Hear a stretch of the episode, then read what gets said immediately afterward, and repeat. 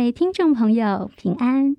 欢迎收听《听听史博耳朵里的历史文物》。这是国立历史博物馆的馆刊《历史文物季刊》所录制的 Podcast。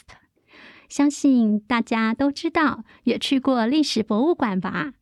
没错，没错，就是坐落在台北市植物园荷花池畔那一间红墙绿瓦的建筑物。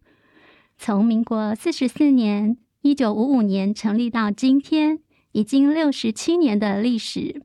历史博物馆为了提升更好的服务品质，近几年经过了整修，即将在明年二零二三年与大家重新见面，敬请热切期待哦！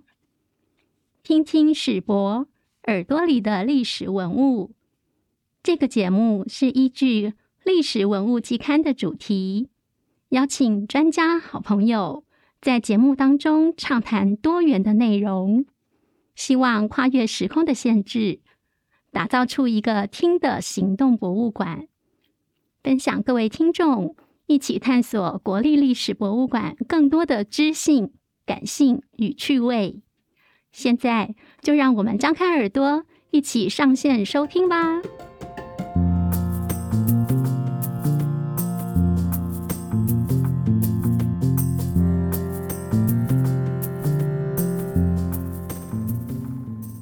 我是今天的节目主持人选选小妹高以璇，目前在国立历史博物馆服务。今天跟听众朋友们谈一谈历史文物最新一期的主题——他们的客家进行式。我们共同来关注客家的文物和女性议题，特别邀请到对于客家文化。和女性意识有相当研究，得过两届联合报报道文学奖的作家，目前担任客家公共传播基金会董事的资深媒体人张典婉老师。跟我们一起聊聊关于客家女性成长的进行式。欢迎点婉老师，谢谢谢谢主持人。这期我好像是要来帮大家打广告啊，因为手头上有一个历史文物，他们的客家进行式，所以呢，大概因为我是客家人吧，哈，然后也从小关注于客家女性的议题，大概就找我来谈。但是每次谈的时候，我觉得我第一句就可能要用客语吧，太嘎后。太嘎后，太嘎后哈，什么太嘎？哎，我觉得就是基本的问候语，就处处有客家嘛，哈，这样子。嗯，欢迎蝶婉老师。嗯，我们知道，虽然您出生在苗栗，但是您的原生家庭好像并不是客家，是不是？请您谈谈看您的这段生命经验，以及您是如何开启对于客家族群，包括对于女性的关怀之路呢？因为我自己其实是养女哦，那我的原生父母是江西人，然后他们在苗栗的时候，我的生母生我过世，所以我的养父母他们刚好在头份，然后我从小就到头份的斗焕坪就被张家收养。那我的母亲是上海人，那我的父亲是苗栗头份的客家人，然后我们家族打过一八九五。跟一八九五有些渊源，然后我的父亲、母亲都是知识分子。早年他们在年轻的时候世界游历，然后是外交官，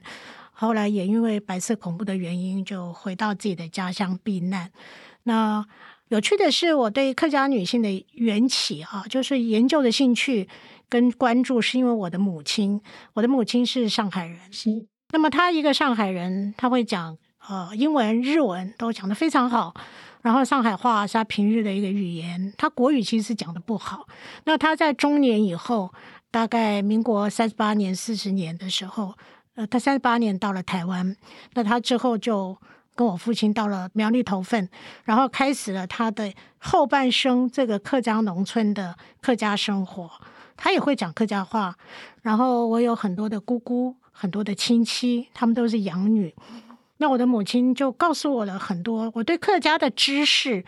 呃，就是科普知识，其实是源自于我上海的母亲。是啊，那有一个作家朋友就跟我说：“你妈妈是 outsider，所以 他就提供了。后来我之前呃，大概二十年前吧，去念硕士的时候，就写了一个硕士论文，就谈台湾的客家女性，是比较用社会学跟族群意识概念。嗯呃，大家就现在很流行的什么族群主流化，那个时候还没有这样的名词啊。”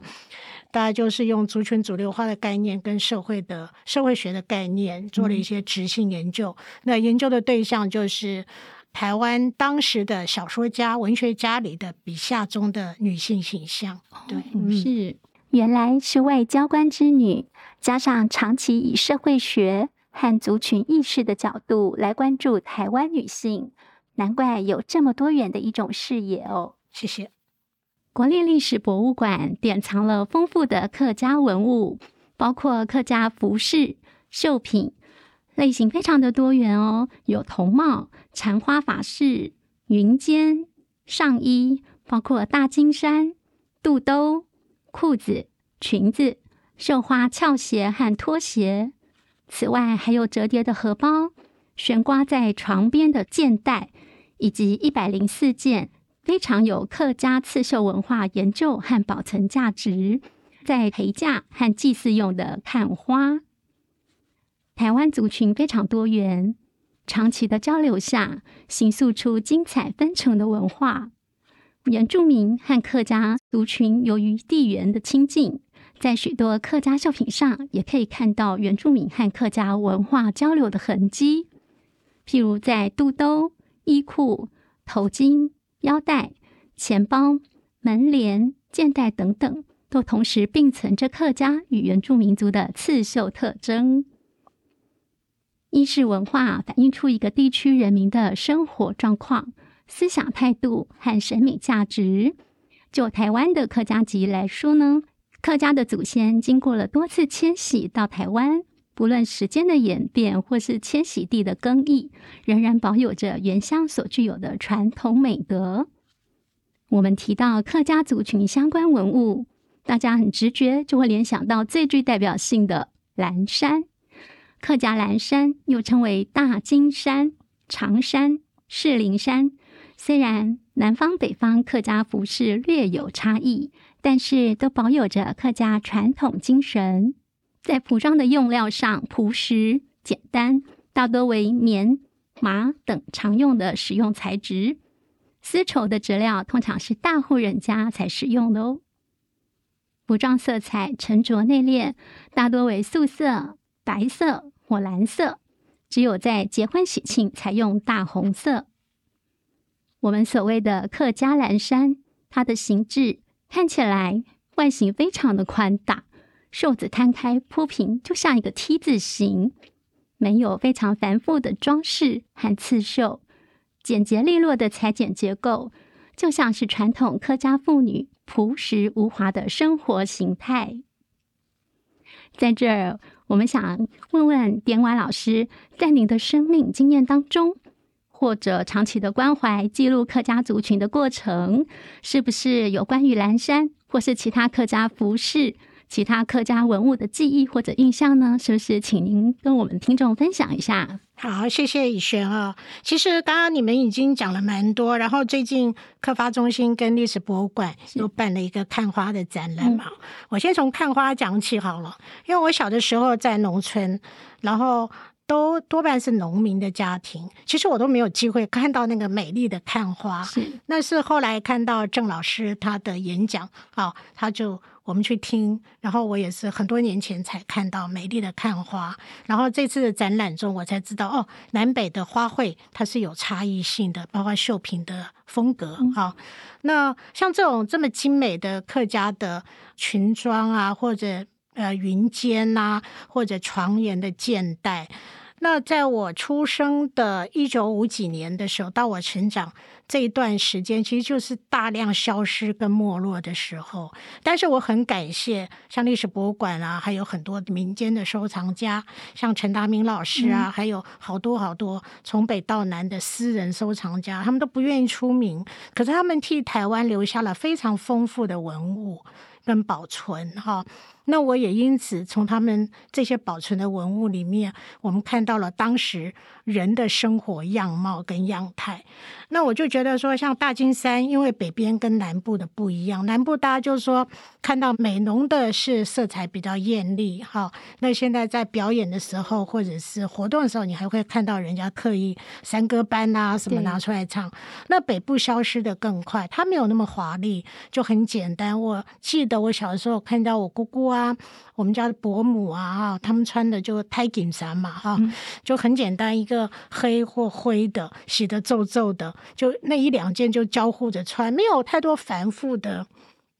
装饰装饰品哈。但是我觉得那也显示了一个，就是说所谓长明文化最精致的一部分。好，那我曾经也搜过一件大金衫，就肚子旁边就洗到泛白，因为他常常流汗，是，所以肚子那边一定是有点泛白。其实看到那件衣服的时候，我就会感觉哇，这个原来的人是什么样子的人，都会去想象他。林华老师，那您刚才有提到，就是穿在身上的大金山，然后就是这个您自己经历过，也遇到过穿着大金山的家族，那是不是再帮我们多多的介绍一下这个家族？您是怎么认识这个家族呢？嗯，因为我觉得像很多的老人家，就大家可以去看李秀云。好，就是美浓的李秀云，她的摄影书里面就有东门楼，美浓东门楼一个老太太那样。那我记得我小的时候也看到哈南，就是南部人嫁到北部的客家人老太太，她的习惯就还是拿一个那个总球，她捶捶捶捶槟榔，然后她的衣服就还是穿的是南部客家衫，袖子挽上去，跟北部就不一样。那我记得北部的客家衫里面，因为我看过陈达。明老师收过很多，那我就从他的收藏品里，我印象比较深。他的材质，刚刚主持人讲过，除了有棉麻，那事实上有些家族里还有我们看到香蕉丝，嗯，香蕉丝做成的客家山，它就非常的漂亮。然后就非常的纤维感很浓厚，你现在看来都是非常的时尚感的哈。那当然还有就是说它的绣工哦，我们知道南北都不一样嘛。那我曾经在陈大明老师那边看过中港西一个开垦大户黄麒英的后代。他们就把家族的那个很棒的云肩啊、裙子啊，就留出来。但是这是一个客家开发史里很重要的人物，所以我们就会觉得说，哇，这些东西好珍贵，还好有这些收藏家们收藏了起来。嗯，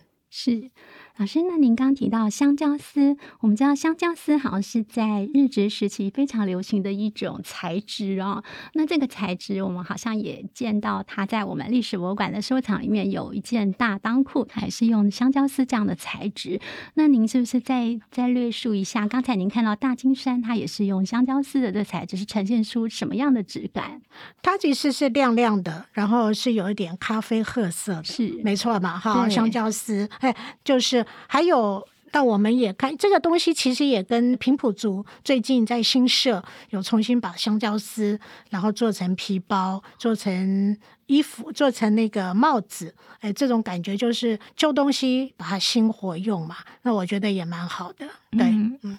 好，那我们回应到刚刚我们讲到的一些客家衣物的材质以及样式。谈到客家，我们看到二零零八年台湾客语剧片《一八九五》，它的故事是刻画乙未战争中苗栗客籍义勇军领袖率领着男丁保家卫国奋战，他的妻子和全村女眷染衣耕作，为其强力后盾。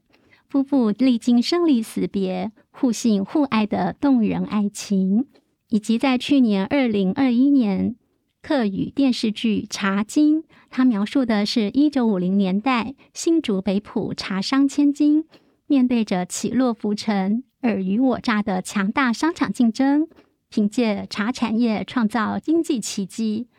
带领台湾茶走向世界。并且改写自身命运，拓出新时代客家女性的道路。这些戏剧都引发我们对于传统客家服饰以及性别形象的好奇跟探索。我们是不是请连环老师帮我们谈一下一八九五年这部电影里面他所刻画的女性服饰？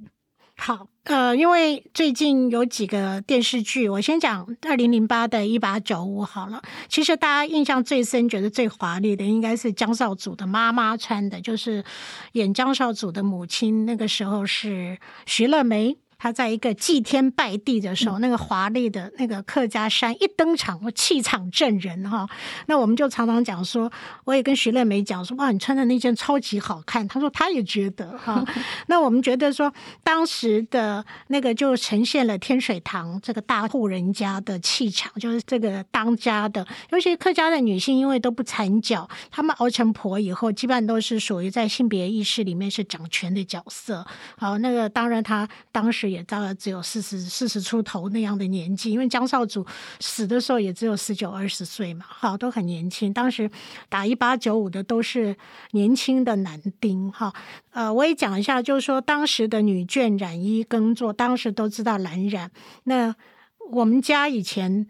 打一八九五的祖父就是在苗栗的乡下，一大片田是种苎麻的。也是做一个材料使用，对不对？所以当时的很多的素材都是要靠自己去大清染啊、染料啊什么的。那到了现在，我们就可以看得到，就是说，呃，现在的发展就变成很多的社区营造里面，跟小乡村里面，就重新去复刻。比方说当时的染布的色彩，然后就会用橄榄叶，然后会用比如说，呃，大青染之外，还有很多的花的材料也会放进去一起染。哈，这个大概在很多做染布技术，甚至枇杷叶跟枇杷，它都。可以变成染出那个咖啡色或深黄色或褐色的感觉哈，它色彩的变化就多元。但事实上，也就是一八九五电影里面描述的那个场景是雷同的这样子。那我再讲一下，就是说去年刚好有斯卡罗，还有个茶经，斯卡罗里的蝶妹，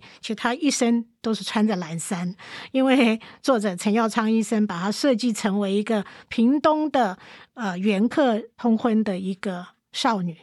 所以他都是穿着蓝布衫，对不对？然后茶经呢，蛮有趣的。茶经就是一个富豪人家，一九五零年代从战前到。战后，然后国民党来台湾了，这样的一个富豪人家的千金，哇，那都是很华丽。他每出场一套都是极度洋式洋裁店的西式的服饰，蓬蓬裙、小圆点，呃，大家都会想说，哇，客家人也穿的那么华丽。然后我就说，嗯，有钱人家嘛，对不对？他们家的老东西也很多，所以我就觉得说，像这这些影视作品，它其实增加了我们对于客家女性那种。发展的另外一一条路，就是不是只有那么刻板的印象这样子。是，所以我们从这几部客家的戏剧当中，我们也看到了不同时代刻画的不同客家女性，也包括她们的性格以及服饰的刻画。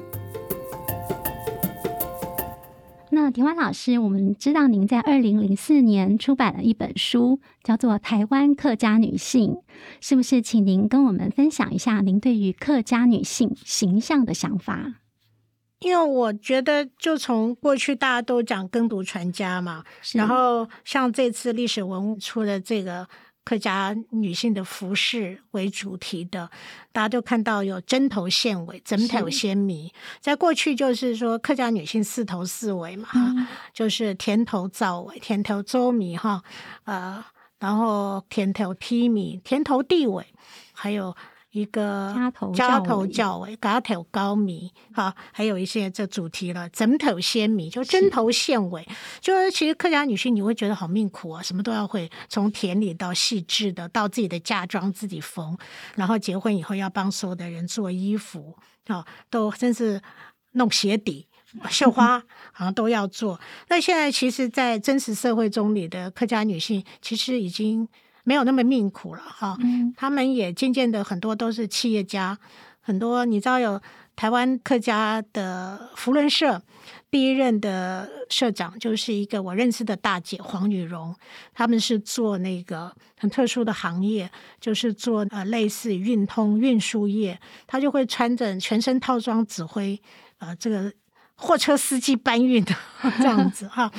然后科学园区里面有很多女性的工程师，像我同学的女儿，他们都在一个在台积电，一个在联电，所以他说他的下半生就交给台湾的护国神山了，这样子哈。那基本上就是说，台湾的客家女性从过去的那种农耕时代进步到工业社会，他们也走过女工很多的工厂女工，到现在知识经济的体现是是完全不一样。那我们再回过头来，在很多农村里面，这些女性的转性，就是高知识分子或者一群妈妈们，她们回到自己的原乡，其实她们也去做所谓的呃创意的东西，也蛮多的。嗯，是。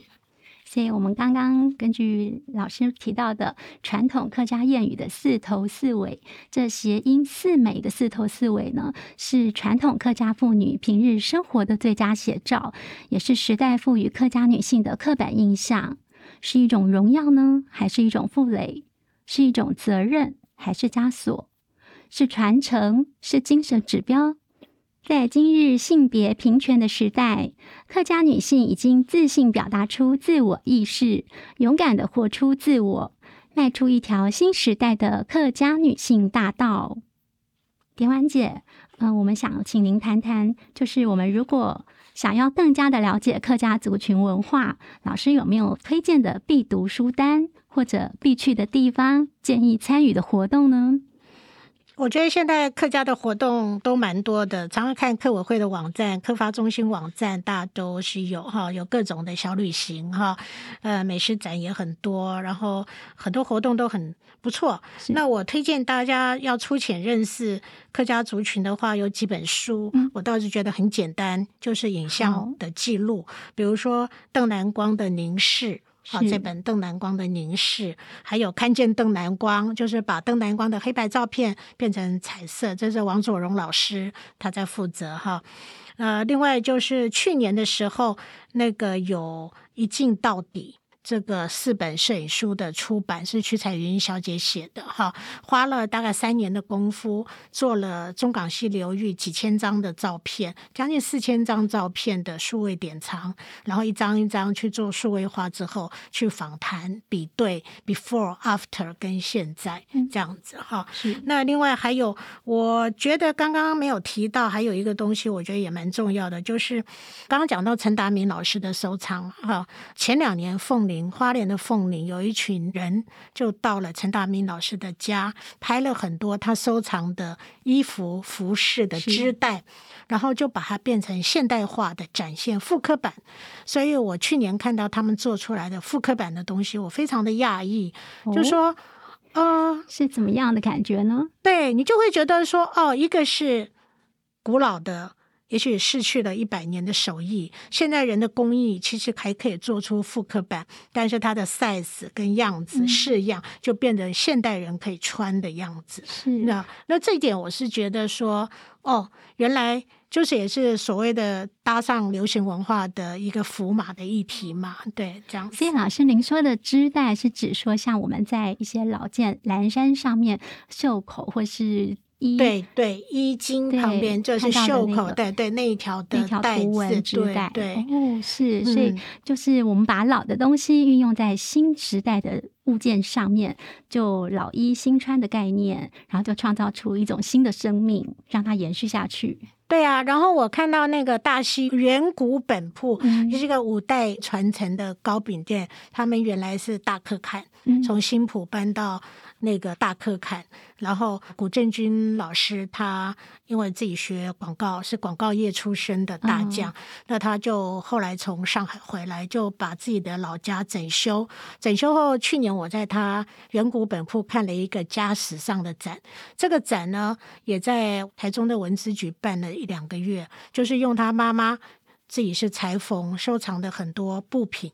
织品，然后加上他们家收藏的老布，然后还有老衣服，比如说他有一件这个就是跟历史文物这次杂志的一样，就是大胆裤的那种样子哈。嗯然后它上面用了一九五零年代美军的面粉袋的布做了一个裤腰带，就变得非常的时尚，然后搭配一个面粉袋做的布包，可是上面是用各种金色亮亮的亮片，可是就觉得很有现代感，可是又有点时代的岁月的感觉。那我觉得，哎，好吸引我 这样子。嗯所以老师，您刚讲的这个展览叫做“家时尚”，嗯是吗？对对家庭的时尚，对时尚的家庭。对对对，对，那我们听到觉得非常的新颖啊，就是他用面粉袋把它做在呃我客们家的服客家饰上大裆裤的对当做他的裤腰头嗯这样子，哇，那真的是一种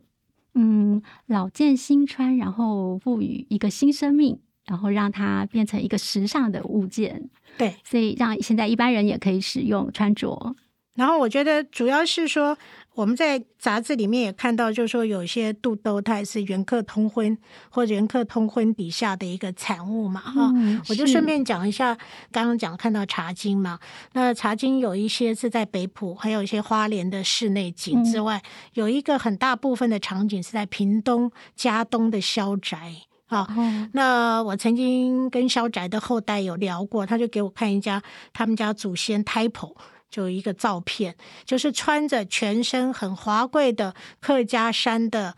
可是是一个纹面的老妇人，哈。然后我们就一直在猜这个是哪里来的，哪一个族群是纹面？因为一般来讲是北部的泰雅或赛德克，哈，才是有那样的纹面，因为有照片看不清楚。就后来问问问了很多中研院的朋友，问了很多的老师，做研究室的老师，都说看不清楚，不知道。那直到有一天，我们问了曾贵海老师，是他说：“哦，这个他知道。呃，他妈妈以前在嘉东小仔工作过。他说这个 type 是台湾族的贵族。哇，那时候我们就觉得哇，好精彩哦！一个台湾族的贵族嫁给客家的大户人家，后来经商，然后也教育小孩很都很成功。然后他就就是一个元客通婚的一个代表，你知道吗？哎，就是一个纹面的一个 apple，然后嗯穿着客家的华丽的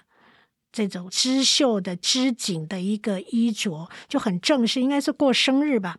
拍了一个老照片，是日本时候的。哦，然后我就是觉得说，大家有空的话去屏东嘉东小宅参观的时候，这张照片就在他们的墙上，对，很精彩吧？真是有趣，他们自己后代还要来反问老师，然后再来做一个研究。现在大家知道喽，屏东嘉东肖家墙上那张纹面的太婆的照片，原来是排湾族贵族的太婆。请老师再多谈一谈元客通婚反映在服饰上的痕迹。因为像我住在头份嘛，那我们再进去就南庄，那南庄基本上就是塞夏跟还有很多的泰雅族的人会跟客家人通婚，包括我的同学很多都是这样的。那后来就很有趣的，就是我也是在陈达明老师的收藏里面看到，就说哦，原来肚兜。也因为它的绣工的不同，它在边边上就有些元客通婚的痕迹，元客影响的痕迹。比方说有塞夏的绣工，或是泰雅族的绣工，在边边角角或者花卉使用上的不同。是呃，然后顺便教大家一句，刚刚才学到哈，我有时候打 打电话问人是，客语教学吗客语教学时间，肚兜，肚兜怎么讲？肚大本，肚肚大呗就是肚子大不大，就是贴在这个身上，肚大呗。你看很好，肚大本嗯嗯，对，很标准，很标准。好了，嗯大家学会了吗？肚大标准。那老师是不是帮我们谈谈一个小小的秘密？就是我们有时候会看到一些呃收藏家或者是博物馆里面收藏的肚兜，客家的肚兜，它的尺寸都一般来讲好小哦，我根本就穿不下。为什么会有这样的情形啊？老师是不是来告诉我们听众朋友们？对，然后大家以前我看到那些肚兜，我就想说：天哪，这给谁穿呐、这么小一件，然后你要去遮哪里呀、对不对？然后你会这样会这样，然后还有哦，在陈老师那边看到很多的那个新娘服，哦那个领子围脖子，嗯脖子的脖围是是非常小，几乎是就九岁十岁的小女孩、小学生的 size，哦可是她是一个新娘衫。为什么呢？因为客家人就台湾啦，早期的汉人哦，其实包括客家人、闽南人，其实都还有做童养媳，那课语就法屯嗯哈。李乔老师有一个小说就法屯嗯，就是讲这个童养媳的故事。花屯女，花屯女，法屯嗯啊，这个李乔老师很有名的小说，可以去找来看，也是讲这样的故事。所以他们很小就被送到。这个养父养母家就要跟自己的哥哥成婚，所以他们这种就是所谓增加劳动力啊，减少吃饭的人口，然后增加劳动力，所以他们一生大就那件衣服就穿那一天，然后接下来都是穿工作服了。所以像肚兜也是，就是呃，有的是平常穿的，有的我们现在看到像历史博物馆留下来的都是属于华丽级的，对不对？都是属于大户人家漂亮的节庆的，或者他们。呃，特殊场合他们会留下一件非常美丽的肚兜肚大本，所以这个时候我们就说，呃，原来南北也有一些差异。那我的朋友就跟我讲说，因为。呃，也许是基因的原因，也许是劳动的更多的劳动力，但是北部的客家妇女劳动力也很多，可能高矮胖瘦也都不一样。但是蛮有趣的，就是我们就发现，哎，北部的就是比较小一点，然后南部的就是比较大一点。当然，maybe 也有一些原客通婚的原因吧，我也不知道。嗯，蛮有趣的。所以我们有趣的来提一下，就是老师是不是再帮我们简单的课余教学一下？花臀女穿的小肚兜，哇，这个有点难呢。法臀嗯，走个肚大本，有点难吧？对不对？法臀嗯是一个名词，走哎是一个动词，嗯啊，然后接下来就是肚大本又是一个名词，法臀嗯，走个走个肚大本，嗯哦，好的，那大家可以多练习几遍哦。法臀嗯，走个肚大嗯。好的，今天我们非常的感谢张典婉老师典雅又婉转的介绍，更多更详细完整的专访内容，欢迎听众朋友们参考二零二二年三月号的历史文物。这一期还有很多客家女性的不同艺术面向哦，包括专访客家服饰的研究专家实践大学郑惠美老师，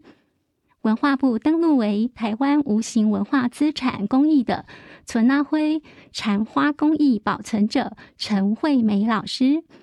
另外还有当代艺术家谢红军老师、金曲奖最佳客家歌手黄雨涵小姐等等，让我们一起来认识他们的客家进行式。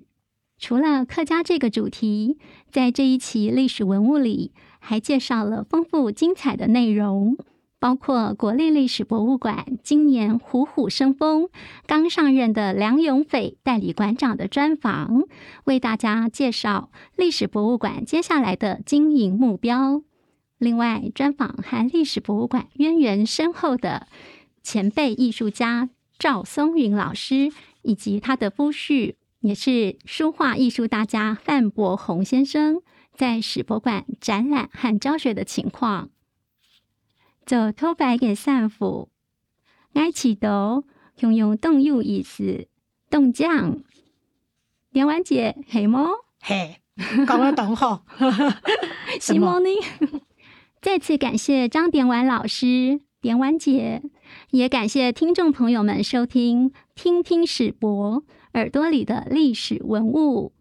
想要了解更多历史文物的内容。欢迎您上国立历史博物馆官网查询，或者在本集 Podcast 简介说明栏也可以找到相关的连结哦。谢谢大家。什么开嘎？新莫宁。嗯。